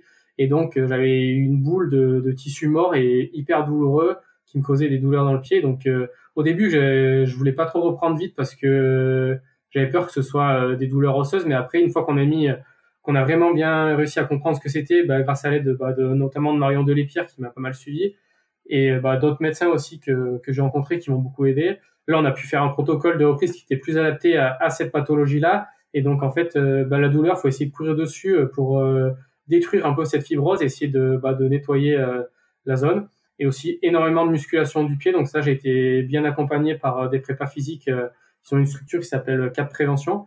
Ils m'ont beaucoup prescrit de séances bah, de musculation des, des, intrinsèques du pied, donc c'est les muscles entre les orteils, les muscles de la voûte plantaire, etc., pour essayer de, de remuscler ce pied et de se débarrasser un peu des attaches. Euh, plusieurs séances de, kiné par semaine, donc ça pendant tout l'automne. C'était assez lourd, mais en même temps, c'était cool de pouvoir sentir que bah, la douleur avait commencé à disparaître. Donc c'était cool de, bah, de sentir que le processus il faisait, effet. Mais ça a quand même duré encore euh, jusqu'à novembre-décembre. J'avais encore ces douleurs de, de, fibrose. Et en parallèle de ça, euh, comme j'ai réaugmenté le volume, et eh ben j'ai eu et que j'avais pas couru euh, de façon normale pendant plusieurs mois, j'ai eu bah, toutes les blessures du débutant en course à pied. Donc j'ai eu une fascite plantaire, j'ai eu des tendinites d'Achille qui m'ont embêté bah, jusqu'à jusqu'à deux semaines du championnat de France en, en mars 2023. J'ai eu des périostites aussi à répétition euh, bah, de septembre 2022 jusqu'au championnat de France euh, en 2023. Donc ça a été quand même un, chemin de croix pour revenir, pour revenir à, bah, au niveau que j'espérais avoir. Et hum, le championnat de France, bah, même si j'avais fait deux semaines, qui, deux semaines de prépa très correctes, qui ont réussi à faire illusion dans mon mental en me disant ah ça va peut-être passer. Au, final, je m'étais un peu leurré et la réalité au championnat de France, qui était un peu mon objectif de début de saison euh, pour pouvoir me qualifier au championnat du monde, la réalité m'a rattrapé. Et donc, euh, j'ai dû finir par abandonner au kilomètre 50 avec les cuisses complètement détruites, des sensations que j'avais jamais eues, comme des courbatures hyper précoces en course. Et puis, par contre, euh, ça a aussi marqué le... la fin des douleurs. En fait, ça m'a soigné de faire un gros choc. Après, j'ai mis beaucoup de temps à récupérer. J'ai mis deux semaines encore avec des douleurs et des tensions, etc. Et puis, j'ai pu faire une prépa. Euh, enfin, j'ai pu faire une prépa sans douleur. En fait, ça a été aussi corrélé peut-être avec la fin, l'obtention de mon diplôme, la fin de du stress du stage de fin d'études. Euh, je faisais quand même 35 heures bah, de, de travail, euh, d'équivalent travail d'ingénieur par semaine de, pour finir mon diplôme. Et donc voilà, tout ça c'est tout ça c'est remis, c'est remis d'aplomb. J'ai pu faire une belle prépa et j'ai pu arriver à Snowdonia qui marque vraiment euh, un vrai tournant sur sur toutes ces galères et qui m'a permis de tourner la page. Un point que tu n'as pas évoqué, là, c'est la dimension euh, psychologique. Mentalement, là, il s'est passé quoi dans ta tête euh, sur cette année 2022 et ces hauts et ces bas que tu as connus, le moment où tu penses que tu peux relancer, finalement c'est prématuré, etc. Est-ce que tu as, eu, euh, réussi à être assez constant ou est-ce que tu as aussi fait, as eu un ascenseur émotionnel qui suivait un peu ton état de forme et, tes espoirs et tes désillusions au fil des mois? Est-ce que, voilà, à quoi tu t'es accroché? Ça a été quoi tes perspectives pour tenir le coup aussi, aussi bien que possible? Moi, je suis quelqu'un qui me laisse pas trop trop contrôler par mes émotions. Je suis quand même hyper cartésien. S'il m'arrive quelque chose de négatif, eh ben, je vais pas me lamenter pendant des heures. Je vais me dire, ok, maintenant c'est comme ça. Qu'est-ce qu'on peut faire? Eh ben, on va de l'avant. On fait ça, on fait ci, etc. Mais c'est sûr que là, je dois avouer que bah, il y a eu des moments sur euh, sur cette saison qui ont quand même été assez compliqués. À chaque fois, j'arrivais bah, à me projeter sur des sur des événements futurs. Et puis, plus ça s'approchait, plus je me disais, plus il y avait un nouveau truc qui arrivait, etc. Où je me disais, bon ben tant pis. Au début, j'ai, quand j'ai fait la fracture fatigue, je me disais, bah, je vais peut-être pouvoir quand même faire une prépa CCC à partir de début juillet. Puis début juillet, j'ai eu, j'ai eu des douleurs à cause de, de la fibrose. Ensuite, je me suis dit, bah, je pourrais peut-être faire l'ultra à Nice un mois après. Au final, j'ai vu que ça allait être court. Et je peux peut-être faire les Templiers, bah non. Et donc, euh, à chaque fois, bah, pour m'accrocher, c'est pas, c'était un peu la course d'après. Et puis, ouais, c'est toujours, euh, le focus dans la démarche et dans ce que je peux faire aujourd'hui. Donc, ce que je peux faire aujourd'hui, je le fais et, et, je continue comme ça jour après jour et peut-être pas demain, peut-être pas après-demain, mais on continue et je sais que ça va revenir parce que si je fais les choses bien, je suis bien entouré, euh, ça va revenir, on continue de travailler. Donc, je me suis un peu accroché. Le plus dur, c'était c'était quand même d'aller sur les événements trail. Donc, même si c'était trop cool de voir du monde et de pouvoir euh, bah aussi de pouvoir soutenir les copains, pouvoir soutenir les copains, pouvoir filmer, etc. J'aimais bien voir les courses. Mais ce que j'aimais pas trop, euh, ce qui me faisait le plus euh, de mal, c'était d'aller sur les lignes d'arrivée et de voir un peu euh, les finishes, voir tous les. Ouais, du coup, les lignes d'arrivée, c'était quand même pas un truc que j'ai trop kiffé pendant cette saison 2022. Mais par contre, aller sur le parcours, aller sur les événements, encourager du monde, c'était cool. Mais ouais, voir tout le monde s'épanouir, et enfin, tous les finishers s'épanouir et tout ça. Et bah, moi, de pas pouvoir prendre part aux événements, ça, c'était quand même assez douloureux. Tu en gardes quoi aujourd'hui, là, cette période? Est-ce que tu as le sentiment qu'elle t'a renforcé par la force des choses? Est-ce que ça t'en as tiré des enseignements et ça t'a durci le cuir? Ouais, en quelque sorte. Et surtout, elle m'a permis aussi de me, de me réentourer parce que je me suis posé beaucoup de questions sur est-ce que la nutrition elle est vraiment au point. Du coup, maintenant, j'ai un nutritionniste qui travaille, à, qui on travaille très régulièrement ensemble, c'est Sébastien Diffenbronn. Ça a permis de faire un petit rééquilibrage là-dessus. Aussi, je me, bah, je me suis entouré de, bah, de prépa physique, comme je t'ai dit. Et maintenant, bah, j'ai intégré la, la musculation aussi dans mes entraînements ça m'a permis aussi de rencontrer de nouvelles personnes et vraiment de, de construire mon équipe et surtout euh, ouais je pense que mentalement euh, quand tu as eu des galères comme ça pendant plus d'un an euh, une petite douleur tu enfin ça permet de relativiser sur beaucoup de choses hein. et puis même si j'ai déjà relativisé pendant cette période en pensant bah, beaucoup de personnes et beaucoup de, situations qui étaient pires que les miennes comme bah, j'ai beaucoup pensé à Xavier Thévenard qui est un ami avec qui on échange relativement régulièrement et lui, euh, avec sa maladie de Lyme, ça fait euh, trois ans qu'il galère et c'est pareil, c'est, il a l'impression que ça va redémarrer, puis au final, il y a des rechutes. Et donc, je me dis, il y a toujours euh, des choses plus graves. Donc, c'est aussi un moyen de relativiser sur sa situation. Venons-en à notre course galloise. Comment, c'est une conjonction en fait de paramètres qui ont fait que tu t'es décidé à te lancer sur cette course-là? Est-ce que tu peux nous expliquer pourquoi tu as fait le grand saut, pourquoi tu as choisi Snowdonia à ce moment-là de l'année? Et puis, est-ce que tu connaissais déjà la course? Est-ce qu'on t'en avait parlé? Vu que j'avais ma copine qui est à Innsbruck, et que ce parcours des championnats du monde de trail, euh, c'était un parcours qui m'attirait vraiment avec euh, beaucoup de verticalité, beaucoup de technicité, beaucoup de montagne. À partir d'octobre, j'ai dit euh, on arrête les échéances dans un mois ou deux. Maintenant, on se focalise vraiment sur quelque chose de plus long. Du coup, j'ai préparé le championnat de France. Donc, j'en ai parlé un petit peu récemment. Mon objectif, mon premier objectif de saison, c'était championnat de France avec dans un petit coin de ma tête, pourquoi pas aller au championnat du monde parce que ça serait, ça serait trop cool dans, dans tout pour les raisons que j'ai expliquées. Et donc de octobre jusqu'à mars, euh, j'ai préparé le championnat de France avec euh, bah, pareil des hauts et des bas dans la préparation. Et puis je, je, je voulais pas planifier sur ce qu'il y avait après parce que je voulais voir comment ça allait revenir, ce qui allait se passer aux France et potentiellement euh, cette sélection au championnat du monde. Donc ça, ça a été un échec cuisant. Mais par contre, j'ai direct eu envie après de. Je me suis pas morfendu sur. ben, ça faisait six mois que je préparais ça et ça, ça, ça a pas marché. J'ai réussi quand même direct à me, à me relancer. Et mon deuxième objectif de saison, ça, c'était quand même déjà défini avant, c'était la CCC. Et donc, fallait, euh, donc j'ai tracé un cheminement jusqu'à cette CCC. Comme j'ai vu qu'au championnat de France, j'étais pas du tout prêt encore pour euh, faire euh, des courses longues, que musculairement j'étais un peu un peu fragile, je me suis dit, je vais aller faire des courses UTMB pour me qualifier, et puis je vais prendre des étapes qui sont progressives. Donc le Lavaredo, c'est quelque chose que j'avais déjà en tête depuis un petit moment, puisque bah, c'est à deux heures d'Innsbruck, et bah, chaque année c'est en même temps que le marathon du Mont Blanc, et chaque fois je suis sur l'événement du marathon du Mont Blanc. Et donc là, c'était l'occasion bah, de changer d'événement vu que c'était plus proche de, de, mon nouveau chez moi. Donc ça, j'ai coché le Lavaredo. Et je me suis dit, ouais, 120, c'est trop tôt, donc euh, je vais faire 80. Et après, il manquait, je pense que pour pouvoir arriver en forme là-bas, il fallait que je reprenne de la confiance et que je refasse une, une course pour me préparer. Et donc, euh, ce qui tombait bien au niveau du calendrier et de la distance, c'était le Snowdonia qui était à peu près euh, c'était sept semaines après les France et six semaines avant le, le Lavaredo, donc c'était parfait, c'était à mi-étape. Ça me permet comme ça me permettait comme ça d'avoir des escaliers, à, des marches à gravir pour aller jusqu'à la CCC. Donc en me qualifiant, en faisant d'abord 55 avec 3003 et le Lavaredo 84, je crois, avec 4006. Et ensuite le troisième, le, bah, la troisième marche et l'objectif c'est la CCC avec 100 et 100 km et 6000. Et aussi c'est les courses qui ont des ratios de dénivelé qui sont euh, qui sont équivalents. Donc c'était ça permettait de, bah, de bien être progressif et d'aller jusqu'à jusqu'à cette CCC qui est mon objectif.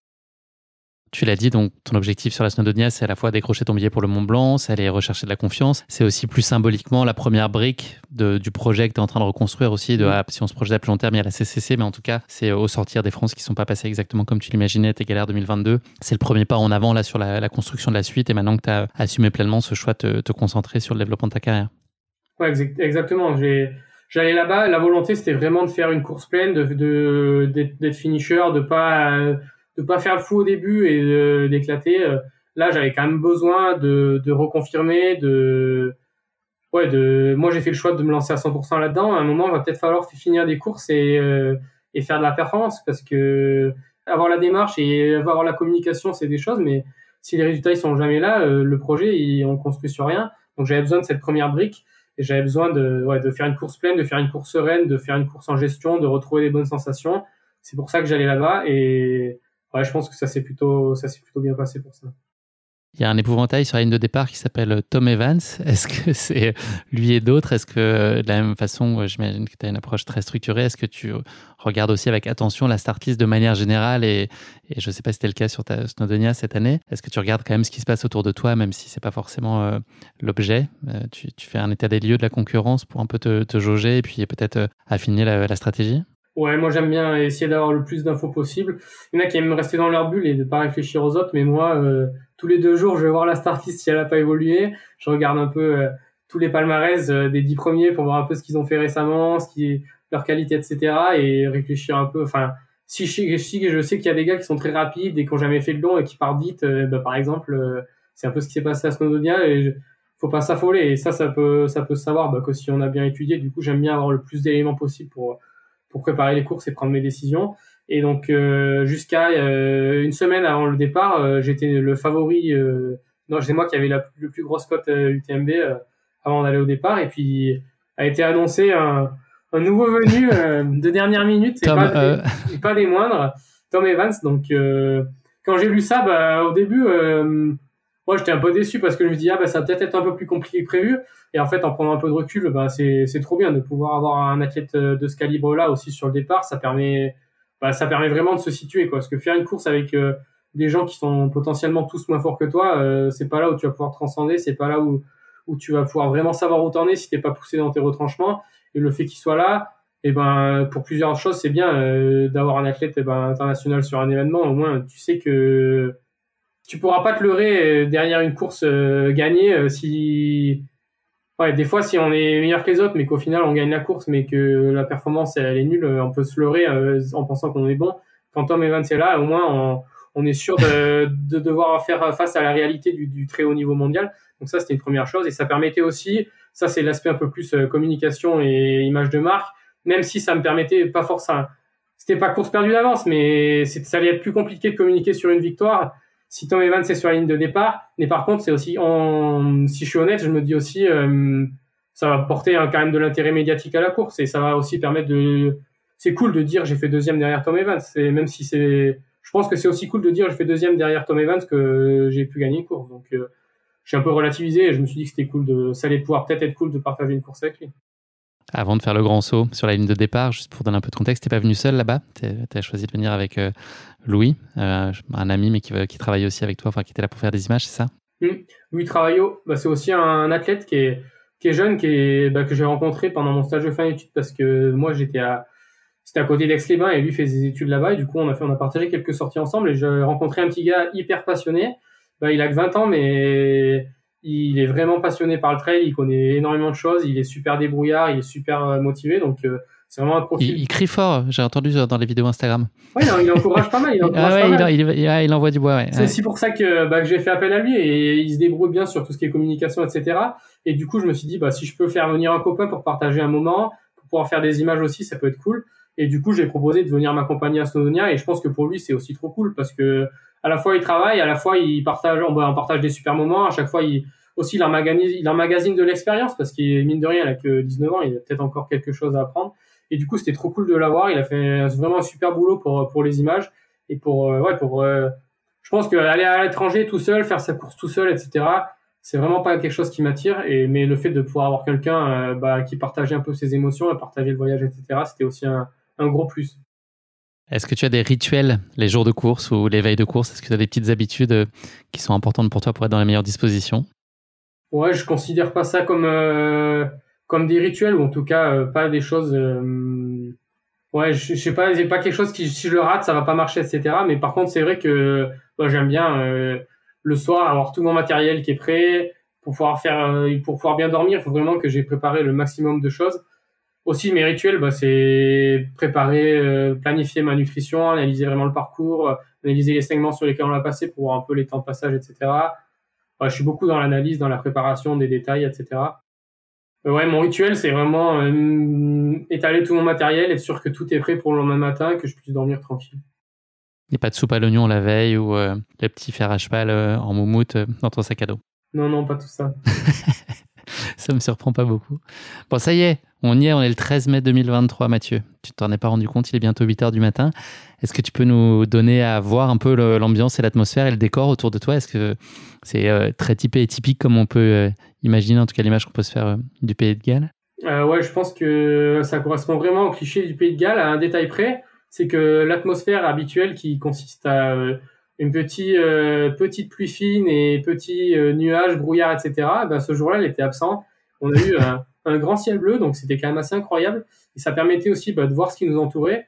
Et ouais, les petites, les petites montagnes, en fait, c'est un mélange de collines un peu verdoyantes, euh, quand même assez, assez grandes, et aussi quand même des montagnes plus rocailleuses et plus verticales. Donc c'est, ça m'a fait quand même beaucoup penser au Cantal, euh, ces, ces paysages. Là, ça monte qu'à 1000 mètres, mais en fait, comme on part, euh, bah, on part d'une cinquantaine de mètres, ça permet quand même d'avoir des, des dénivelés conséquents. Donc voilà un peu le, les paysages dans lesquels on va partir. On voit, on voit toutes ces montagnes euh, autour, il y a un petit lac. Et puis l'ambiance au départ, c'est quand même, c'est quand même un gros événement puisqu'il y a 1400 coureurs sur ma course. Mais c'est, ouais, je pense que c'est à mi-chemin entre un, gros événement euh, professionnel international et une course euh, locale sympa. Du coup, ça, ça, je pense que c'était un mix assez cool. Et puis il y avait aussi un, un, un groupe de musique local tambourinant pour donner l'ambiance et chauffer les coureurs sur la ligne de départ. C'était bien cool. Mais moi, j'aime pas arriver trop tôt. Du coup, euh, j'aime bien me mettre dans un coin, faire mon échauffement tranquille. Et souvent, j'arrive parmi les tout derniers sur la ligne. Je passe un peu, euh, j'essaie de me faufiler et hop, euh, d'arriver dans les derniers parce que j'aime pas attendre trop longtemps euh, sur la ligne de départ, avoir trop de pression, etc. Du coup, je m'échauffe assez longtemps et puis je me glisse sur la ligne au milieu de, bah, au milieu de tous les athlètes qui sont prêts en écoute. Tu voulais pas chanter en gallois en même temps que tout le monde avec le groupe? Non, ça j'évite.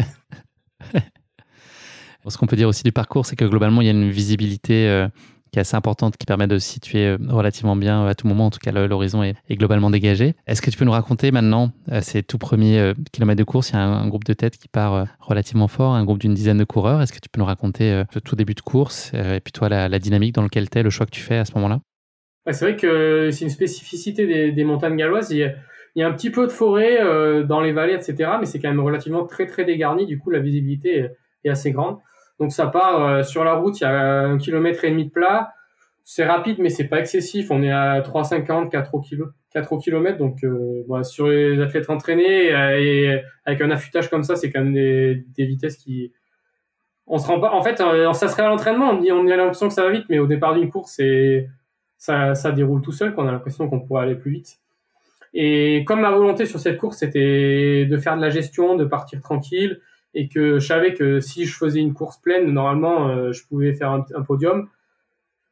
Je me suis dit, euh, laisse partir, euh, reste, vraiment focus sur ses sensations, et cette fois, j'ai vraiment réussi à le faire. Parce que ça, c'est aussi ce que je m'étais dit avant les France, mais au final, j'ai pas vraiment réussi à le faire. Sur cette course, j'ai vraiment réussi à rester focus sur moi, ce que je voulais faire, à vraiment rester dans mes zones, etc. Du coup, ça part en boss. Et là, il y a un, Norvégien qui est champion de Norvège de, de vertical race. Donc ça, je l'avais repéré en regardant, en analysant un petit peu. Et je savais que potentiellement, il allait monter très vite. Et donc, il y a lui et Tom Evans qui ont emmené avec eux tout un groupe euh, ben, de locaux et de, ouais, d'autres athlètes qui, qui pensaient avoir des ailes ce jour-là. Mais moi, j'ai vu direct que ça partait beaucoup trop vite, quoi. Que j'étais au bout de une minute de côte, j'étais déjà presque au SV2. Donc, je me suis dit, bon, mais laisse tomber, tu laisses partir. Euh, c'est impossible qu'il y ait 10 gars qui soient euh, à leur allure normale, à leur allure de course euh, à ce moment-là. Donc, euh, laisse partir et puis tu fais ta course à ton rythme et forcément, tu, tu vas les rattraper. Aussi, premier mètre de dénivelé, c'était sur une route à 20%, vraiment un pétard. Et moi, j'ai pris un malin plaisir à sortir mes bâtons direct et puis à essayer de faire le plus de bruit possible. Ça, ça m'amuse bien sur la route. Un bon tac, tac, tac, tac, tac pour énerver un peu tout le monde. Ça, c'est. Bon esprit, bravo Mathieu. C'est mon petit kiff. c'est mon petit kiff. Et bon, au final, j'ai fait, j'ai fait que 2-3 minutes parce qu'après, ils allaient beaucoup trop vite. Donc, euh, après, je me suis mis dans ma course et les gars, et je voyais euh, s'étirer devant moi euh, Tom Evans et, et son groupe de, de suiveurs qui, qui montaient à une allure bah, beaucoup trop rapide quoi, au final. Et ça s'est confirmé puisque rapidement, petit à petit, il y avait un coureur qui sautait, un autre coureur qui sautait. Ils, ils étaient tous partis trop vite et puis j'ai je les ai rattrapés petit à petit euh, dans la bosse. Et je bascule en finale à la cinquième place. J'en avais déjà rattrapé beaucoup. Et tout ça euh, en vraiment gardant une allure maîtrisée. Donc c'était cool de... Moi, j'ai, je suis monté avec une intensité constante. Et tout le monde... Euh, et puis j'ai rattrapé les gains par un. Jusqu'à basculer, j'ai vu qu'on voyait très loin devant. J'ai vu que je basculais à deux minutes de Tom et du Norvégien qui s'était extirpé du groupe. Et ensuite, derrière, il y avait un deuxième Norvégien qui, je savais, qui était assez costaud sur ces distances-là parce qu'il avait coté à 860 euh, il y a un mois et demi en Italie sur un 60 km. Donc vraiment des, un parcours, enfin une distance de course, euh, une durée de course assez assez similaire. Donc je savais que lui, il allait, il pouvait potentiellement être costaud. Et puis ensuite, il y avait un, un Italien, Simone Dalin, qui est aussi euh, relativement solide sur ces distances-là. Donc au final, le tri de tous ceux qui étaient partis trop vite et ceux qui étaient partis, ouais, ceux qui étaient un peu plus au-dessus était fait. Et donc je bascule à deux minutes de la tête et à une minute du groupe de poursuivants. Et là, la descente, c'était c'était vraiment... Un beau morceau, 1000 mètres de démoin, ouais. Ouais, 1000 mètres de démoin d'un coup et que de la caillasse. Au début, des marches, des, des cailloux dans tous les sens, c'était vraiment technique. Et là, pareil, euh, je me suis dit, euh, bah, ça fait que 45 minutes de course, tu as encore 5 heures à tirer. Euh, la descente, tu reviendras plus tard. La descente, surtout, te fait pas mal, t'exploses pas les quadrilles. Parce que j'avais un mauvais souvenir des France après 200 mètres de dénivelé négatif où je m'étais dit, c'est un peu tes qualités, vas-y, fais-toi plaisir. Au final, j'avais trop mal aux cuisses après. Et là, je me suis le dit, plaisir n'a pas duré. Là, je me suis dit, il y a 1000 mètres, euh, prends ton temps, quoi. Donc, euh, j'ai vraiment essayé d'aller dans la fluidité. Et c'était, ouais, c'est, par contre, là, c'était incroyable. Les vues sur cette descente et le, les paysages à ce moment-là, c'était vraiment. T'as le temps de profiter? Ouais, pas vraiment profiter, mais tu, tu lèves un tout petit peu les yeux de temps en temps et ouais, t'es conscient que, ouais, que c'est, que c'est beau, quoi. Et toujours ce ciel bleu pour nous accompagner et pas mal de randonneurs qu'on croisait. Donc ça, c'était aussi un petit peu, un petit peu de slalom, mais ça a été. Et j'ai vu que. Tu leur faisais peur avec tes bâtons? Non, mais je les avais rangés par contre. Ouais, ouais, j'imagine. Les bâtons en descente, euh, ça, j'ai jamais vu encore. Ouais, ça peut être bien peut-être à la fin du train quand on est défoncé, mais j'ai jamais encore vécu ça. Donc tu reviens sur la tête de course en bas de cette première descente aux environs du kilomètre 15. Ta stratégie, elle s'avère euh, payante finalement de, bien t'écouter et de pas paniquer, euh, même si ça part fort devant. Mmh je suis revenu, mais vraiment progressivement dans la descente, sans sortir vraiment de ma zone de confort, juste en essayant d'être fluide. Euh, alors que l'Italien et le Norvégien qui étaient basculés 3 et 4, ils ont fait l'effort direct pour recoller sur le groupe de tête. Je pense que là, ils l'ont payé un petit peu aussi après. Moi, je suis, vraiment revenu tout au long de la descente. Euh, je les voyais qui se rapprochaient petit à petit, mais ça, ça a vraiment pris bah, tout le temps de la descente, jusqu'à recoller vraiment au niveau du ravito, euh, kilomètre 15. Sur lequel il n'y a pas d'assistance, je précise? Ouais, ça c'est une spécificité. Enfin, je sais pas si c'est une spécificité, c'est aussi comme ça à l'OCC. Mais euh, sur cette course-là, euh, il y, avait trois ravitaux, mais aucune assistance autorisée, donc juste les produits qui sont présents sur la course. Ça c'est aussi une petite spécificité qui oblige à avoir beaucoup de, planification et de, réflexion sur comment optimiser tout ça. Mais je suis vraiment contente de la façon dont ça s'est géré. Et les bénévoles étaient aussi super cool et super euh, rapides pour nous aider, donc ça, ça s'est bien passé. Et là, on ressort le groupe de 5 et à partir de ce moment-là, il y avait 4 km de, faux plats avec un peu des petites bosses euh, en fond de vallée, le long d'un lac aussi, où on remontait un peu sur les, flancs de, de collines. Et là, là c'était encore une fois le, show du, Norvégien qui était rapide. Je sais pas ce qu'il avait en tête, mais il essayait à tout prix de faire la différence sur Tom Evans et d'essayer de, de faire le trou à chaque fois qu'il pouvait. Et aussi une spécificité de cette course, c'est qu'il y a beaucoup, beaucoup de barrières et de passages où il faut passer au-dessus de clôture. Bon, donc il y a des petites échelles euh, pour les chemins de randonnée. Il y a aussi des barrières à ouvrir, etc. Et dès qu'il y avait une barrière à ouvrir, euh, il l'ouvrait, il partait à fond. Ou dès qu'il y avait une, barrière, une clôture à sauter, il, sautait du haut de la barrière pour essayer de prendre quelques mètres sur Tom Evans. Et du coup, on a fait l'accordéon pendant pendant 5 km. Moi, j'étais avec euh, avec trois, on était 3, 4, 5, et il y avait les, les deux gars qui, qui, un qui partait, Tom qui allait le rechercher, ensuite il ralentissait, et il faisait que des attaques. Et moi, derrière, moi, j'étais derrière le groupe et j'essayais vraiment de tamponner, de rester. T'avais les popcorn et tu regardais. Euh, ouais, c'est ça. Je regardais devant, et je voyais le, Norvégien qui faisait ses attaques et qui s'éloignait. Ensuite, on revenait et c'était assez marrant à regarder, mais je me disais, mais Ouais, je sais pas, je sais pas ce qu'il fait quoi. Euh, je sais pas ce qu'il lui prend. Surtout qu'il avait dit la veille à la conférence de presse, il avait dit ouais, je, je Tom il m'a déjà mis une heure euh, sur le dernier marathon de la, dernière course qu'on a fait ensemble. Du coup, euh, si je suis avec lui, c'est que c'est vraiment pas bon signe. Et au final, il a pas réussi à se retenir d'essayer de d'essayer de, le faire sauter dès qu'il pouvait. Et ouais, bah, au final, ça a pas trop marché. On est arrivé au kilomètre 20, on était encore bah, tous les cinq les uns derrière les autres. Et, là, et devant vous, il y a un gros morceau. Ouais, bah là, il y a la plus grosse bosse du parcours, pareil, 1000 mètres pour remonter euh, au sommet du massif, pour remonter à, à Snowdon. Et ça, là, ouais, il commence à faire vraiment chaud. Et hum, ça, ça a aussi, ça a aussi été un facteur déterminant de cette course. Je pense à la, gestion de, de la chaleur et l'hydratation parce que pour le Pays de Galles, c'est vraiment un comble d'aller courir au Pays de Galles et souffrir de la chaleur, mais au final, euh, je pense que c'est quelque chose que, ouais, que j'ai pas mal payé. Même si j'ai géré, je pense que je l'ai vraiment bien géré, euh, il y avait quand même un petit manque d'acclimatation, je pense. Et donc dans cette bosse, euh, le numéro continue, le Norvégien part à bloc pour essayer de, bah, je sais pas pourquoi, mais il part à bloc, et donc il, il part tous les deux avec Tom, et nous on se retrouve 3, 4, 5 pendant une vingtaine de minutes. là pareil, je suis en gestion, je regarde mes pulses, je m'excite pas parce qu'avec la chaleur, elles sont quand même déjà très hautes. Et puis au bout d'un moment, j'ai plus et il aurait peut-être fallu que je me retienne un petit peu plus mais j'en pouvais plus d'attendre et de, de, dire euh, et de me dire attends attends attends et donc là on est au bout de deux heures de course et je commence un peu à produire mon effort je me débarrasse de, du troisième euh, du quatrième et cinquième du coup à ce moment-là parce que il, commence un petit peu à ralentir et moi je vois que devant quand même le, le trou il commence à vraiment être gros alors peut-être que ce norvégien il était il était pas si fou que ça et peut-être qu'aujourd'hui il est très solide et donc je me dis il faut peut-être pas non plus que je les laisse trop trop partir et donc, euh, je mets en route euh, la machine à, à, bâtonner. Et puis là, je me, je me laisse un petit peu porter par, euh, par l'excitation. Et après analyse des pulses, j'ai quand même fait une ouais, plus d'une demi-heure au niveau de mon SV2. Donc c'est peut-être c'est peut-être un petit peu trop pour une course aussi longue, mais à ce moment-là, j'avais vraiment des bonnes sensations et je commençais à revenir sur la tête de course dans, dans cette bosse. Donc c'était aussi un petit peu excitant. Et donc je double ce Norvégien. Lui, il a, fini par ne plus pouvoir suivre Tom et il a vraiment souffert de la chaleur. La petite, petite anecdote, c'est que hum, dans le matériel obligatoire, il y avait un collant long. Et je sais pas pourquoi, il s'est dit, je vais le mettre comme ça, j'aurais pas besoin de le porter dans le sac. Alors qu'il faisait, euh, je sais pas la température, mais il faisait quand même, Bien joué. Il faisait quand même très chaud avec beaucoup de soleil.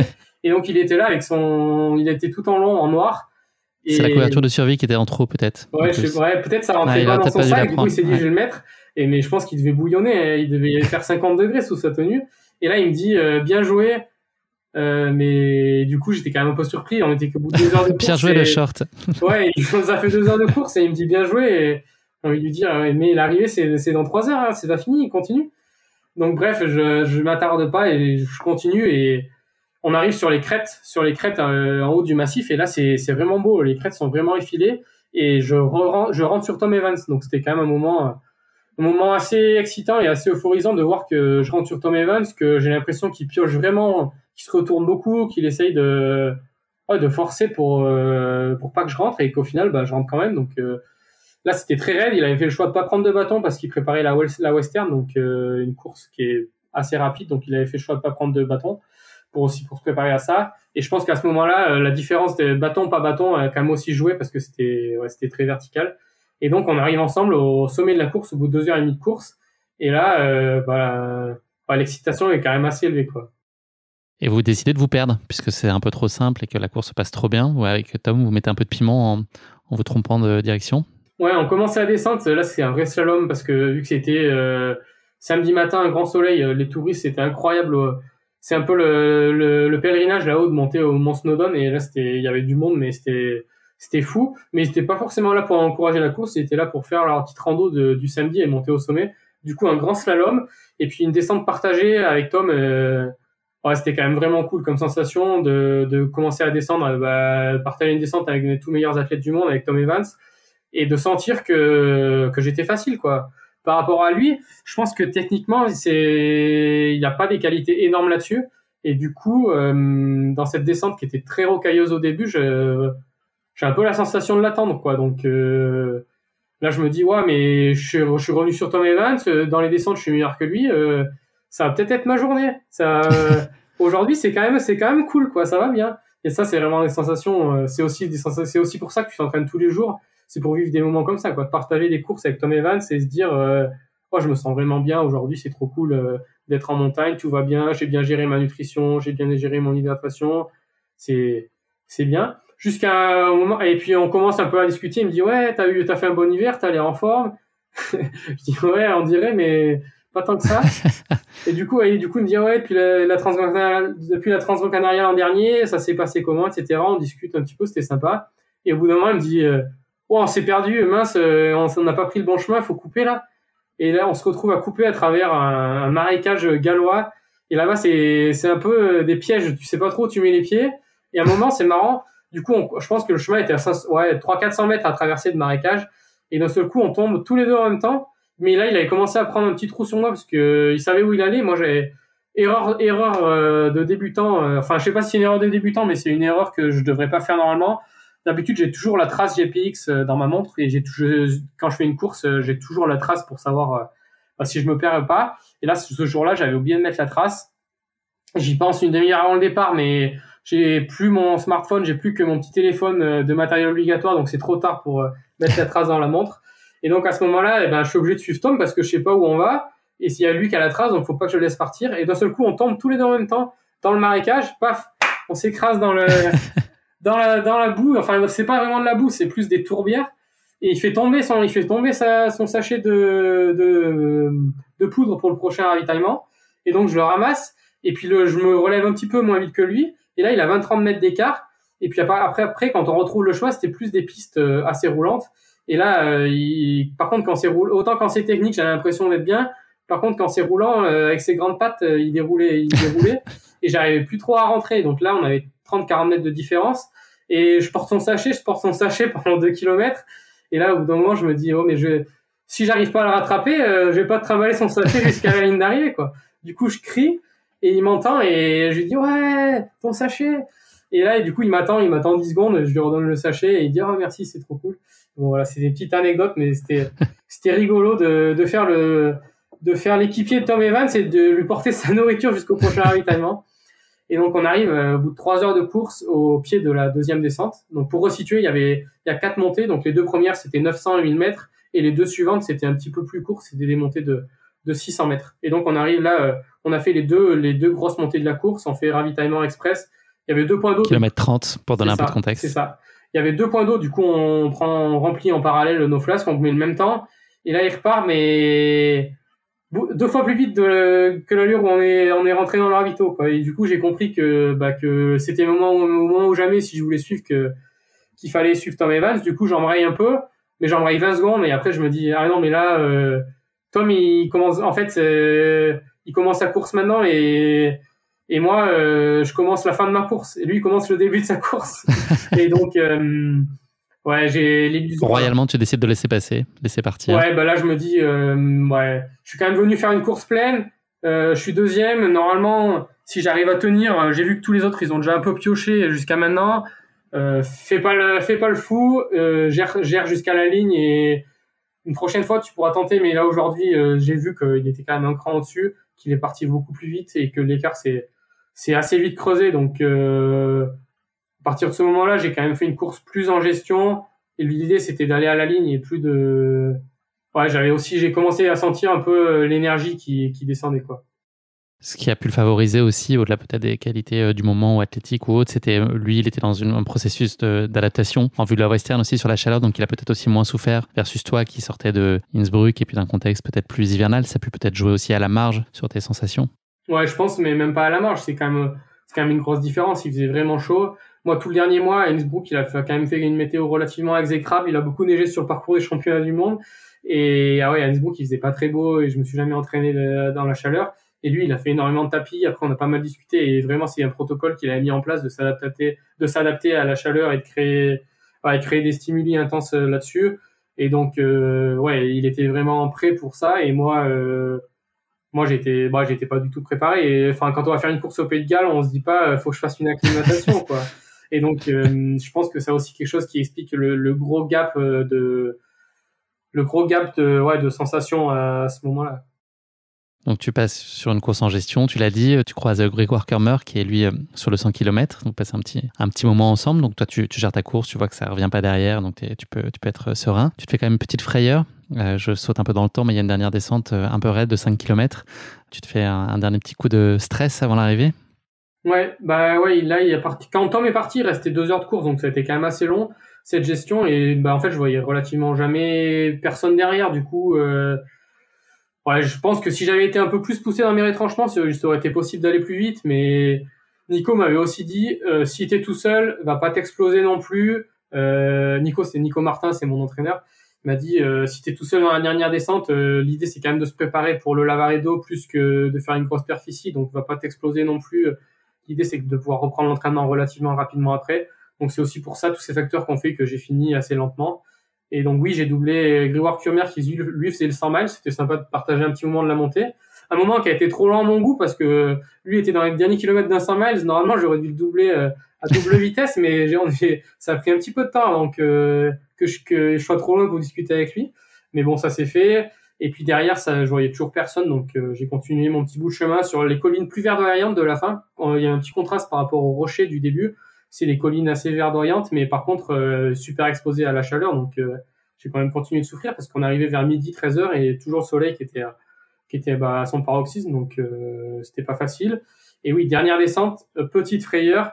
Il reste une dernière descente technique très très verticale, mais pas très longue, avant d'arriver sur plus un chemin en gravel. Et là, à 20 mètres du chemin en gravel, moi j'ai la cheville qui, qui a tourné et, oh, ça m'a fait très mal sur le coup et très peur j'ai sautillé quelques pas et je me suis dit, voilà, maintenant tu finis, c'est pas grave. Et puis j'ai eu très mal au final une ou deux minutes et puis c'est passé. Donc euh, c'était une petite frayeur de quelques secondes, mais j'ai eu de la chance. C'était, il y a rien qui s'est déchiré.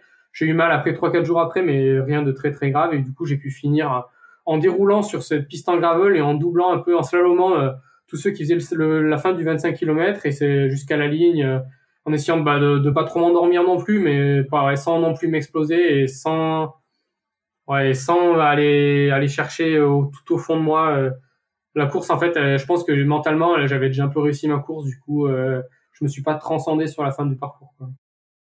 Tu conclus ces 55 km et 3300 mètres de D+, à la deuxième place après 5h27 et 11 secondes d'effort, 24 minutes et 36 secondes derrière Tom.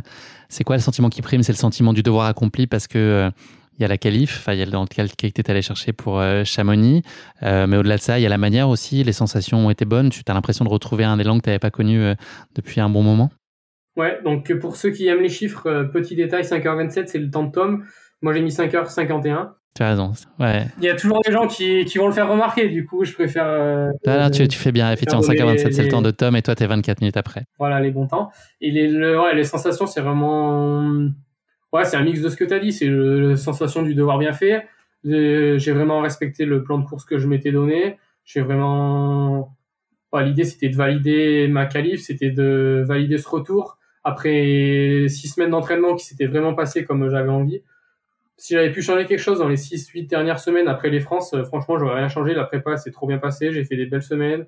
J'ai bien récupéré. Donc, euh, de pouvoir valider ça en course, une belle course euh, sans douleur, avec euh, des excellentes sensations pendant plus de, et demie, jusqu'après ça, ça se dégrade un peu, mais avec la, sensation d'avoir bien géré son alimentation, bien géré son rythme, d'avoir pris du plaisir dans les descentes, etc. Donc ça, c'est vraiment une grande sensation de plaisir, et puis aussi de, ouais, de, de valider un peu euh, ce processus de, de professionnalisation, même si pour l'instant, le niveau de performance, il n'est pas encore celui sur lequel j'ai envie d'aller c'est quand même une vraie étape dans, le, dans la fin des galères et dans le début de, de cette nouvelle vie, de, ouais, de tout valider. Donc c'est aussi un, un peu un soulagement, je pense.